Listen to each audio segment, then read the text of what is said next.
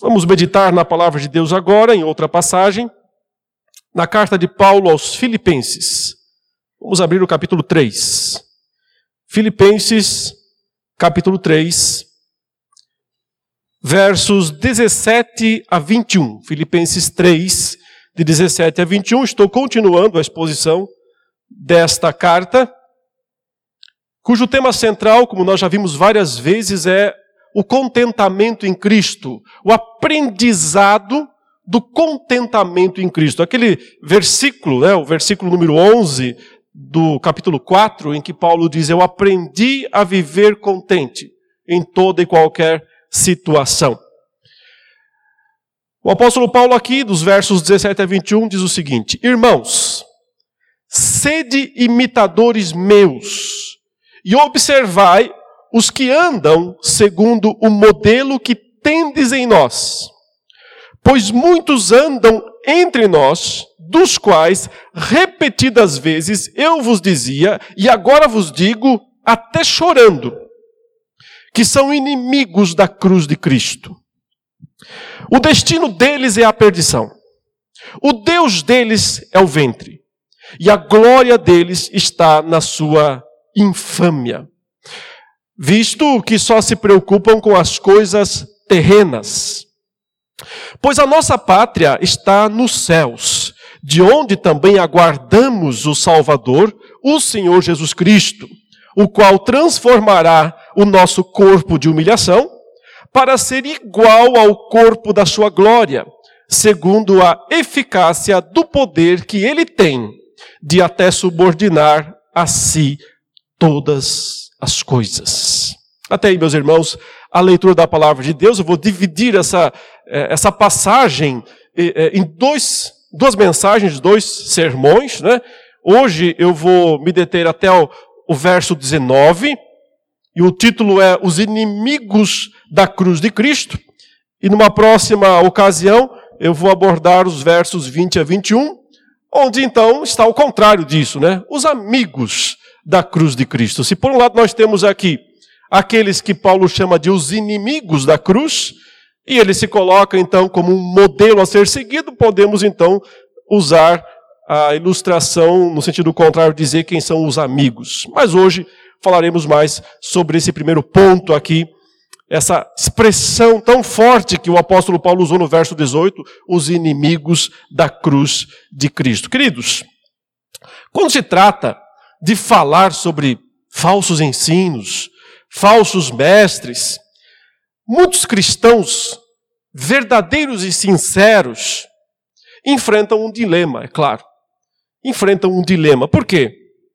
Porque, por um lado, eles têm aquelas instruções da palavra de Deus, e não são poucas, são muitas, que dizem o seguinte: olha, você não deve acusar os pró o próximo. Você não deve ficar o tempo todo uh, apontando o dedo para os outros.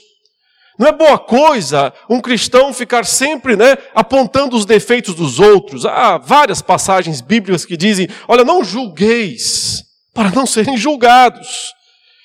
Então, com base nesses textos, frequentemente cristãos sinceros e verdadeiros dizem: olha, é melhor não ficar falando de, dos falsos ensinos, dos falsos mestres, porque todos são cristãos e todos buscam o bem e todos querem servir a Deus. E alguns têm alguns erros, alguns equívocos, mas é melhor não olhar muito para essas coisas e olhar para o lado bom e cuidar da própria vida. Ou seja, em vez de ficar atacando os outros, falando mal dos erros dos outros, falando dos falsos ensinos e dos falsos mestres, cuide de você mesmo, cuide da sua própria vida. É, é, geralmente muitos assumem isso e, e, é o discurso que a gente vê né, muito comum por aí. Por outro lado, quando a gente vai para o Novo Testamento e lê o Novo Testamento, a gente percebe uma coisa gritante.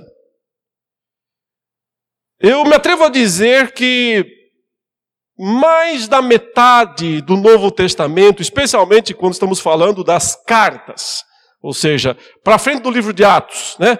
Quando começam as cartas de Paulo, eh, de Pedro, de João, de Judas, uh, as cartas gerais, mais da metade do conteúdo dessas cartas tem alguma relação com falsos ensinos.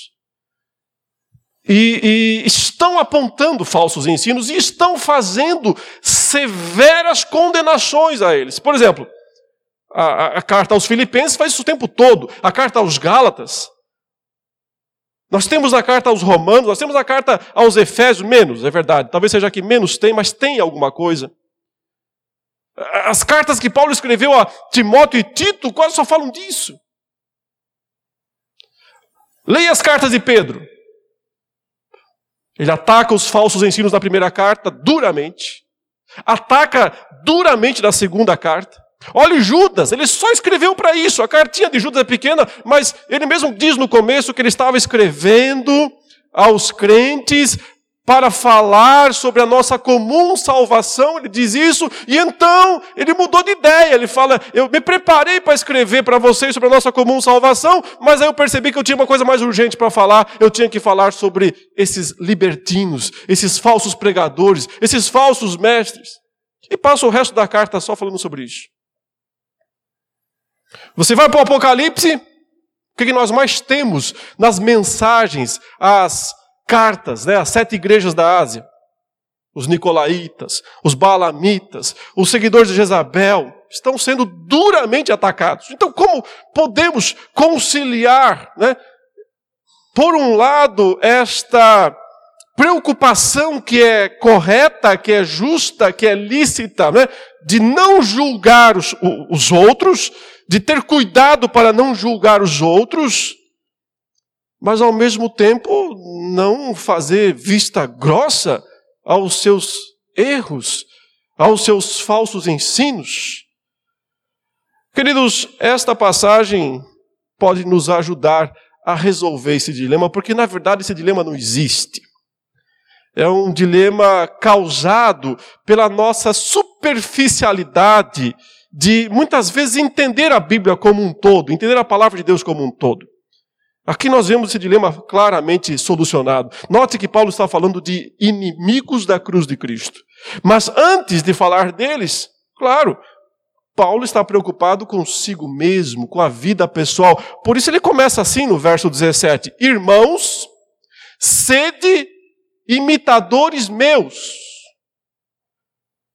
e observai os que andam segundo o modelo que tendes em nós. Ou seja, sim, antes de tudo, um crente, um cristão, um pregador, um mestre, qualquer cristão, ele tem que estar preocupado primeiro consigo mesmo não com os outros.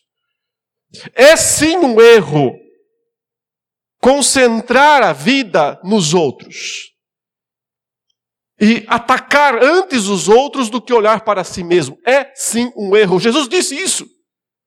Cuidado com a com o cisco, né? Você está preocupado com o cisco no olho do seu irmão e você não percebe a trave que está no seu próprio olho. Então, antes de falar dos falsos mestres, ele vai falar deles e vai falar duramente deles. Paulo diz: Mas antes, olhem para a minha vida. Antes, aqui está o meu exemplo. E aqui está o exemplo, não só meu, mas ele está citando mais alguns. Ele fala: observai os outros. E, e é interessante que ele usa aqui, quando ele fala, sede meus imitadores e observai. Há duas ênfases interessantes que podem passar um pouco despercebida aqui na, no português, né? Mas é, é, o texto da língua original nos ajuda a, a ver aqui um, uma nuance muito interessante, porque quando ele diz assim, olha, sede imitadores meus, ele usa uma palavra na língua original onde ele coloca imitador, mas ele põe imitador com uma outra expressão que significa conjuntamente. A ideia é o seguinte: que todo mundo faça isso ao mesmo tempo. Que todo mundo busque isso ao mesmo tempo. Que todos procurem ser imitadores juntamente do bom exemplo. Do exemplo bom e verdadeiro. Que é o apóstolo Paulo, claro. Mas o que? Que aspecto Paulo quer ser imitado? Aquilo que ele tem falado aos filipenses a sua disposição, o seu entendimento, quando ele fala, eu aprendi a viver contente em toda e qualquer situação. Eu não me importo com as situações externas, eu aprendi a valorizar o que é correto. No capítulo 3 ele falou sobre isso, né? quando ele disse: Olha, aquilo que para mim era lucro, vaidade pessoal, ah, ah, o próprio legalismo religioso em que ele foi criado, aquilo que para mim era lucro, não vale mais nada. E o que realmente vale para mim não é o que as aparências propõem, mas aquilo que Cristo é. A identificação com Cristo. O se identificar mais e mais com Cristo. Para experimentar em Cristo aquilo que eu tenho chamado aqui de a plena satisfação. A plena satisfação em Deus. Eu aprendi a viver contente, ou seja, plenamente satisfeito com Deus, com Cristo. É esse exemplo que ele está dando da sua vida pessoal e está dizendo: podem imitar, podem seguir. E não apenas o dele, mas ele fala, e observai, e aqui o termo é uma expressão que significa observar atentamente. Coloque no, no microscópio, coloque na lente de aumento. Aqueles que andam segundo o modelo que tendes em nós. Ele mencionou dois caras já assim: Timóteo e Epafrodito. E disse que esses dois homens eram dignos, eram testados, aprovados. Ele menciona nas suas cartas várias outras pessoas também. Mas esses dois recebem grande destaque, nos seus discípulos andavam com ele passaram nos mesmos testes, passaram fome junto com ele, passaram sede junto com ele, passaram eh, nudez junto com ele, tiveram problemas de prisão junto com ele. E nisso tudo mostraram que tinham aprendido o segredo da satisfação em Cristo, da plena satisfação em Cristo. Então, sim, meus irmãos, antes de apontar o dedo para os outros, é preciso né, se olhar no espelho é preciso analisar a própria conduta. É preciso ver se, se há exemplo, se está sendo exemplo. Porque se alguém não é um exemplo, não pode, de forma alguma, atacar os outros. Porque aí sim está é, tentando tirar um cisco enquanto carrega uma trave. Então, não está errado aquilo que se fala muitas vezes, olha, cuide da própria vida. Sim, cuide da própria vida. Mas cuidar da própria vida não significa se calar, se omitir.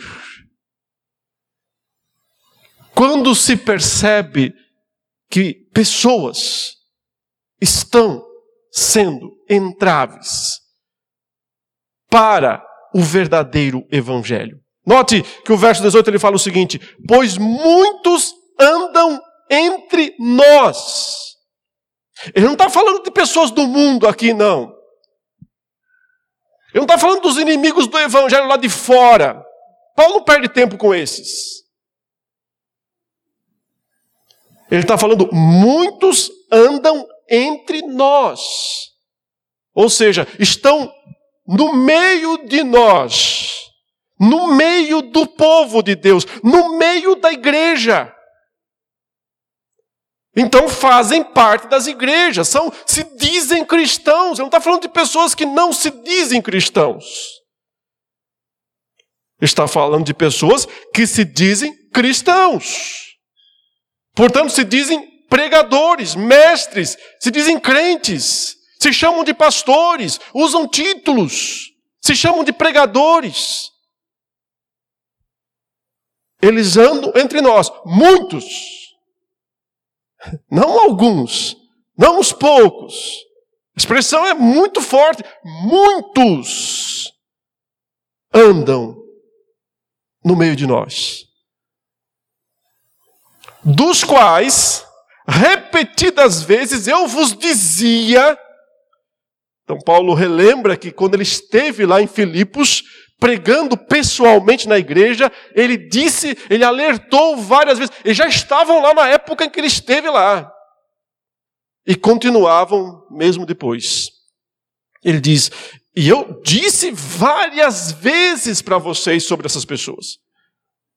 Ou seja, o apóstolo Paulo não tinha nenhum problema em falar várias vezes a respeito de pessoas que pregam coisas erradas. Várias vezes.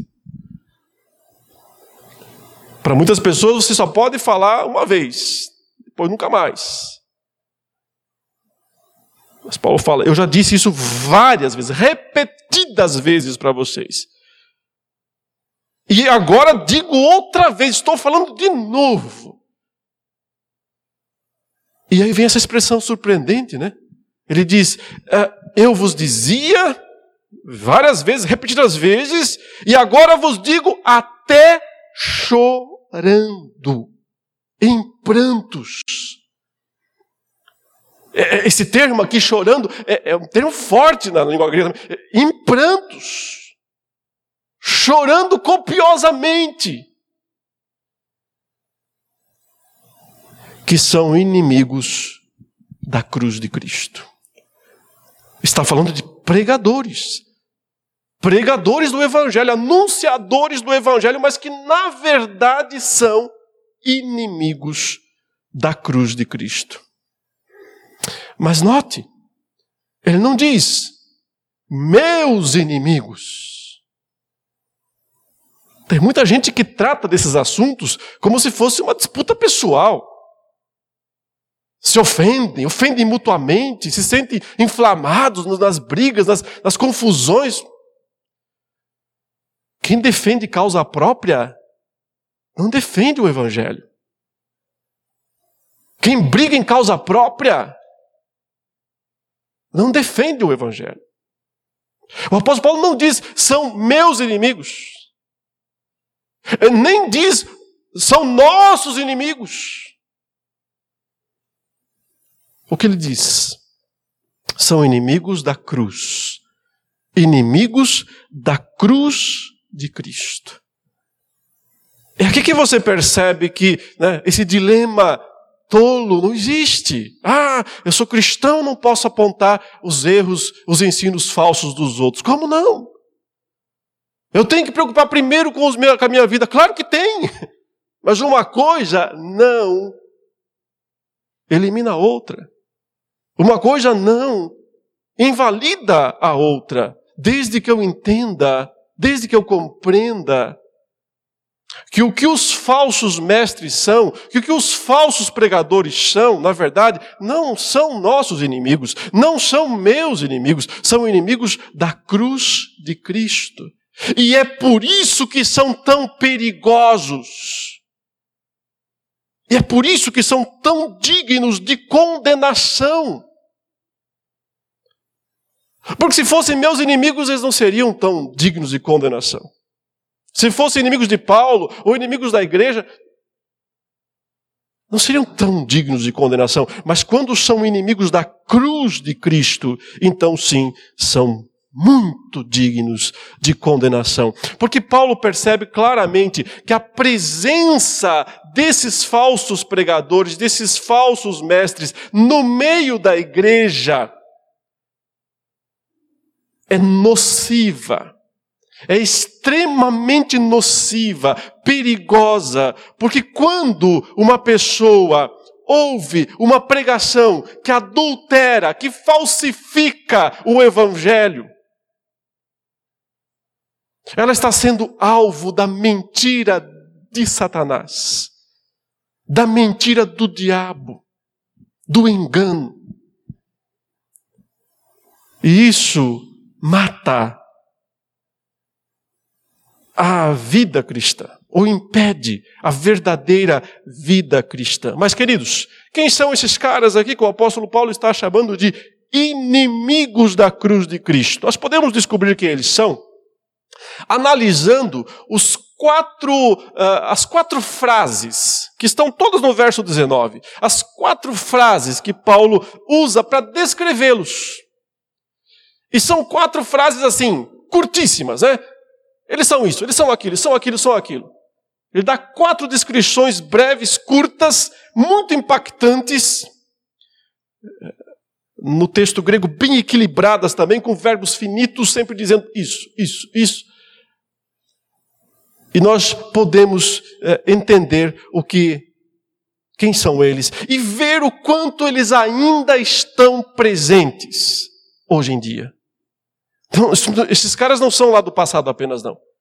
Eles infestam as igrejas hoje em dia também. Todas as igrejas. Eles estão em toda a parte. Eles estão na televisão, eles estão na internet, eles estão nos livros, eles estão em toda a parte. Continua, é, a mesma tática de Satanás de antigamente continua hoje. Note, primeira designação, ele diz: o destino deles é a perdição. Segunda, o Deus deles é o ventre. Terceira, a glória deles está na sua infâmia. Quarta, os pensamentos deles, as preocupações deles são todas terrenas. Ele diz: o destino deles é a perdição, o Deus deles é o ventre, a glória deles é a vergonha, e as preocupações deles são todas mundanas terrenas. Vamos ver uma por uma para entender o significado o máximo possível de cada uma dessas declarações. É interessante que ele começa com o fim. O destino final deles. O destino deles é a perdição. Já começou condenando. Porque a, a palavra destino aqui é, é, é, o, é, o, termo grego telos, que significa fim, finalidade, propósito, a razão de ser, a razão da existência, o para onde vai. É uma, uma, palavra bem rica, bem com, complexa também.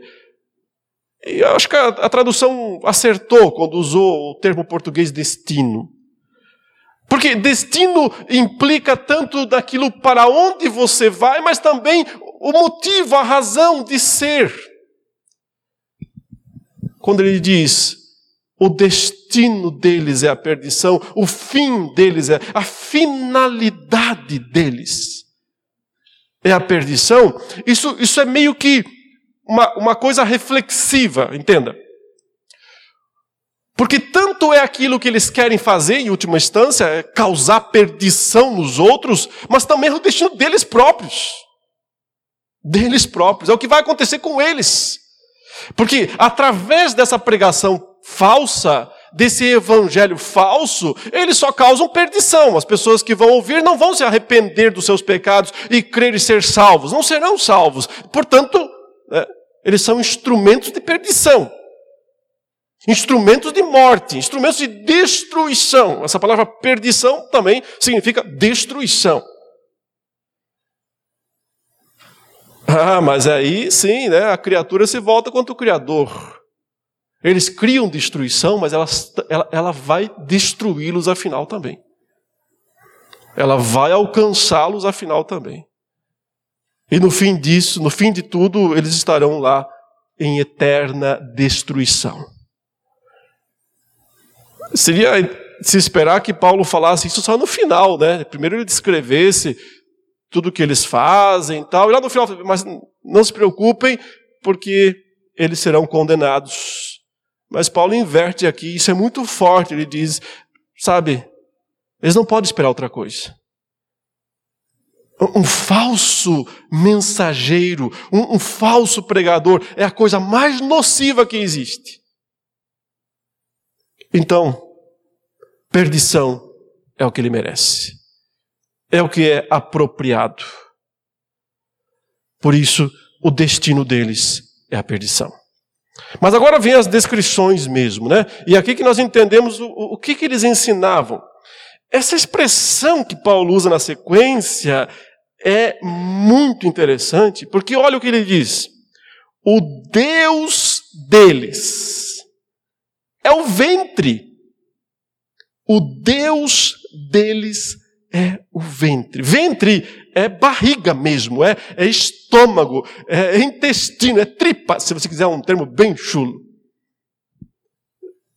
É, é, o intestino, é o estômago, é todo o sistema digestivo. É isso que é o Deus deles. Mas Por que Paulo usa esse termo? O que ele quer dizer com isso? Irmãos, há debates infindáveis aqui entre os estudiosos eh, da carta de Paulo aos Filipenses para tentar identificar quem são esses, quem eram, o que, que eles ensinavam, né? qual era o conteúdo do, da pregação desses falsos mestres. E, em geral, né, é, divide-se aqui, né, os estudiosos, eles acreditam que é um de dois grupos. Por um lado, poderia ser uma descrição dos legalistas. Os legalistas judaicos que tinham adentrado né, a fé cristã e que são severamente combatidos por Paulo, por exemplo, na carta aos Gálatas, aqueles que diziam que ainda precisava obedecer, um cristão ainda precisava obedecer várias regulamentações judaicas, especialmente o quê? Comida, bebida, estômago. Então, quando eles trazem para a igreja, que já está livre dessas coisas, porque essas regulamentações alimentícias, né, esses, é, essas restrições alimentares eram próprias da velha aliança, do Antigo Testamento, e portanto elas não permanecem na nova aliança, no Novo Testamento. Mas quando aqueles homens continuavam trazendo essas coisas e exigindo essas coisas, na verdade estavam transformando essas observâncias em ídolos. Em ídolos. Uma atitude idolátrica, porque você está idolatrando uma prática. E é por isso que Paulo diz: o Deus deles está no ventre. Não é a mesma ideia que você ouve, falando tem o um rei na barriga. É, é não, é esse, não é esse sentido aqui que Paulo está usando. Quando fala o Deus, não é que o Deus está no ventre, o Deus é o ventre. É, então, para eles, o que mais importa é a observância de rituais. Um mero legalismo. Por outro lado, é, outros estudiosos entendem que essa expressão aponta para o exato oposto. Que nós poderíamos chamar aqui de os libertinos.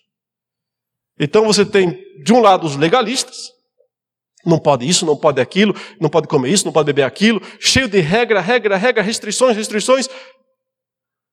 Os legalistas. Mas e o outro lado quem são? Os libertinos, aqueles que dizem: pode colocar o que quiser para dentro. Tá tudo liberado. Tá tudo valendo.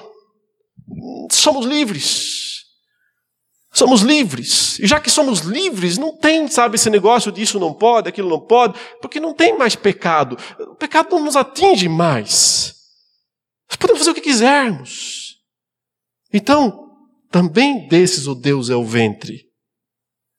Porque esses né, vivem achando que podem satisfazer todos os seus apetites livremente. O Deus deles é o ventre da mesma maneira. Irmãos, não há nenhuma razão para escolhermos um dos dois grupos aqui. Não há nenhuma razão para selecionarmos apenas um lado. Porque a ilustração de Paulo se aplica perfeitamente aos dois. Porque para Paulo é muito claro que quando uma pessoa é legalista, ela só é legalista de fachada. Nós lemos no texto na liturgia em Gálatas 6 que diz: Olha, aqueles que insistem que tem que se circuncidar, nem eles guardam a lei. E o apóstolo Paulo disse em Colossenses capítulo 2 que o legalismo, ou não faça isso, não toque aquilo outro, não experimente isso, não tem poder nenhum contra a sensualidade. Ou seja, em geral, os maiores legalistas são aqueles que apenas disfarçam, encobrem seus pecados, sua vergonha, com uma fachada legalista. No final, as ações de legalistas e libertinos são as mesmas. Nenhum dos dois realmente vence o pecado. Até porque os últimos nem querem. Estão, estão de boa com os seus próprios pecados. Acontece que esses falsos pregadores aqui, e me parece que sempre os dois grupos estavam presentes nas igrejas, isso está muito claro, por exemplo, tanto em Gálatas quanto em Colossenses. Os dois grupos estavam lá. Um grupo apelando para o legalismo, não faça isso, não faça aquilo, circuncisão, dieta judaica, calendário judaico, tem que seguir tudo à risca. E o outro grupo com o discurso oposto, somos livres. Somos livres. Não venha me impor essas coisas. Eu sou livre, eu faço o que eu quero. Cristo me libertou. Eu não preciso me apegar à, à, à lei, eu não preciso me apegar a, a nenhum tipo de, de mandamento. Eu sou livre para fazer o que eu quiser. A fé cristã é só interna, é só sentimento, é só emoção. Meus irmãos, essas duas pregações atravessaram os séculos e estão mais do que nunca presentes nos nossos dias também. O Deus deles é o ventre, continua sendo muito atual, como era nos dias do Novo Testamento. Então, já descreveu aqui né, dois aspectos desses falsos pregadores. O destino deles é a perdição, o Deus deles é o ventre, e aí a terceira declaração é: e a glória deles está na sua infâmia, vergonha é, é a palavra aqui. Ou seja, aquilo que eles acham glorioso é vão.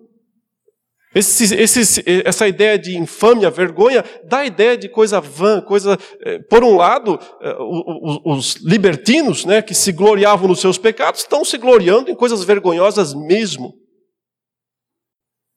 Mas aqueles que são legalistas e que se gloriam em observâncias externas estão se gloriando em coisas vãs e vergonhosas da mesma maneira, porque não se gloriam na cruz de Cristo. Não se gloriam no sofrimento de Jesus que nos livra de todo legalismo porque a gente percebe que nós não somos salvos por coisa nenhuma que nós fazemos, mas também nos livra de uma vida libertina, porque se nós amamos de fato aquele que se sacrificou por nós, que sacrifício seria grande demais para nós, eh, eh, para nós realizarmos por Ele? Então, esse discurso de eu sou livre, eu me, ninguém pode me julgar, ninguém pode, eu, eu, faço o que eu quero, eu não preciso dar testemunho para os outros, eu não preciso ser exemplo. Isso é um discurso maligno, satânico, não é um discurso bíblico, é um discurso cristão. Porque o cristão verdadeiro, ele não se apega nem ao legalismo, mas também não se apega a essa ideia de eu sou livre, eu posso fazer o que eu quiser, ninguém, ninguém pode me julgar. Porque isso é vergonha. Porque isso envergonha Cristo. Então, a, veja, diz, aquilo em que eles se gloriam é uma vergonha. Porque é uma vergonha para eles mesmos, sim, mas também é uma vergonha para Cristo, para a cruz de Cristo, para a pessoa de Cristo. E finalmente vem a quarta e última declaração que resume tudo, quando ele diz: Visto que só se preocupam com as coisas terrenas. Uh, essa, essa, essa tradução, se preocupam, ela nos dá o sentido né, do, do, verbo, mas eu preciso relembrar aos irmãos que aqui está esse verbo que Paulo usa aqui, se preocupar, é, é o mesmo verbo que Paulo usou muito em Filipenses. E aquele, aquela expressão que ele usa lá no capítulo 2 para descrever o estado de espírito de Cristo. Ele chamou isso de sentimento, e ele disse o seguinte: vocês têm que ter o mesmo sentimento que Cristo Jesus teve. Não se lembra disso? Vai ver a pregação lá em Filipenses 2, aí no YouTube, quando eu tratei sobre esse sentimento, que é um, um estado de espírito, uma, uma disposição mental íntima de viver para a glória de Deus, de ter a plena satisfação somente em Deus e não se preocupar com as coisas externas. Aprendi a viver contente em qualquer situação. Cristo teve esse sentimento, ele quis obedecer ao Pai acima de tudo, não, ele não se preocupou com seus direitos, ele não se preocupou com a sua liberdade. Ele se preocupou em agradar ao Pai, agradar a Deus. E então Paulo diz: agora vocês crentes têm que ter esse mesmo sentimento que Cristo teve, porque só assim vai ter união entre vocês, senão só tem briga. Só assim vai ter união, vai ter serviço, vai ter disposição né, de abençoar uns aos outros. Mas agora ele diz: esses pregadores falsos, cujo destino é a destruição, cujo Deus é o ventre, cuja glória é vergonha. O sentimento deles, a disposição íntima deles, o que os move, é o mundo. As coisas mundanas, esse é o sentido aqui terrenas, porque terrenas aqui não significa da terra, dos objetos, é, é o espírito do mundo, é o mundanismo. Ou seja, tudo o que eles querem é viver um evangelho que seja vantajoso aqui neste mundo. Tudo que eles, a preocupação deles, o sentimento, a busca deles é viver um evangelho vantajoso aqui neste mundo. Por isso, na sequência, e faz parte da próxima pregação, Paulo fala: Mas a nossa pátria está nos céus. A nossa pátria não está aqui nessa terra, a nossa pátria está nos céus. Agora observem, e, e sejamos né, bíblicos. Antes de observar os outros, observemos a nós mesmos, antes de tudo. Mas tendo feito isso, observemos as pregações que existem hoje em dia e se elas não tratam apenas das coisas terrenas o tempo todo? Se a maioria delas não trata apenas de como viver bem neste mundo, e como ser feliz e rico e próspero e satisfeito neste mundo, com as coisas deste mundo.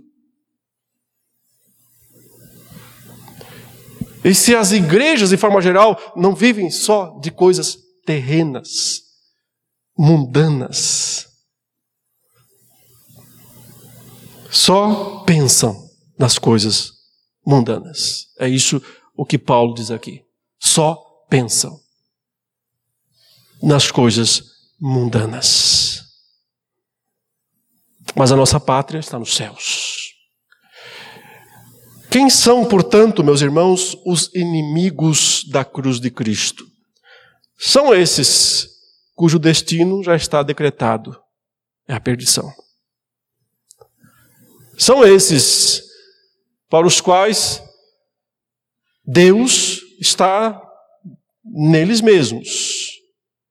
Seja porque eles seguiam pelo ventre, no sentido de que são legalistas, e acham que viver a fé cristã é só uma questão de não fazer isso ou não fazer aquilo, não comer essa comida, não beber aquela bebida, ou seja, porque eles pensam que podem satisfazer todos os seus apetites e não têm restrições e regra nenhuma, são livres para fazer o que quiserem. O Deus desses é o ventre, de qualquer forma. São esses cuja glória é o que é vergonha para Cristo, para a cruz de Cristo. Porque, em última instância, eles só pensam nas coisas deste mundo. Então nós aprendemos com a palavra de Deus aqui que sim, nós devemos observar atentamente o procedimento dos outros. Faz parte da vida cristã analisar atentamente o procedimento dos outros, mas não sem primeiro fazer isso pessoalmente. Não sem antes verificar se nós estamos sendo exemplos e modelos. Então, na sequência aqui, Paulo fala mais ou menos o seguinte: olhem para mim, olhem para os demais crentes verdadeiros, e finalmente, olhem também para os falsos. E aprendam a identificá-los, para não serem afetados pela vida deles, pela pregação deles, pelos ensinos deles. Porque eles não são nossos inimigos, mas inimigos de Cristo, inimigos da cruz de Cristo. E que Deus não ache em nenhum de nós um inimigo da cruz de Cristo. Que sejamos, ao contrário, modelos Sim, todos nós. Exemplos de verdadeiros amigos da cruz de Cristo. E é sobre isso que eu falarei na próxima pregação, se Deus eh, permitir. Vamos orar.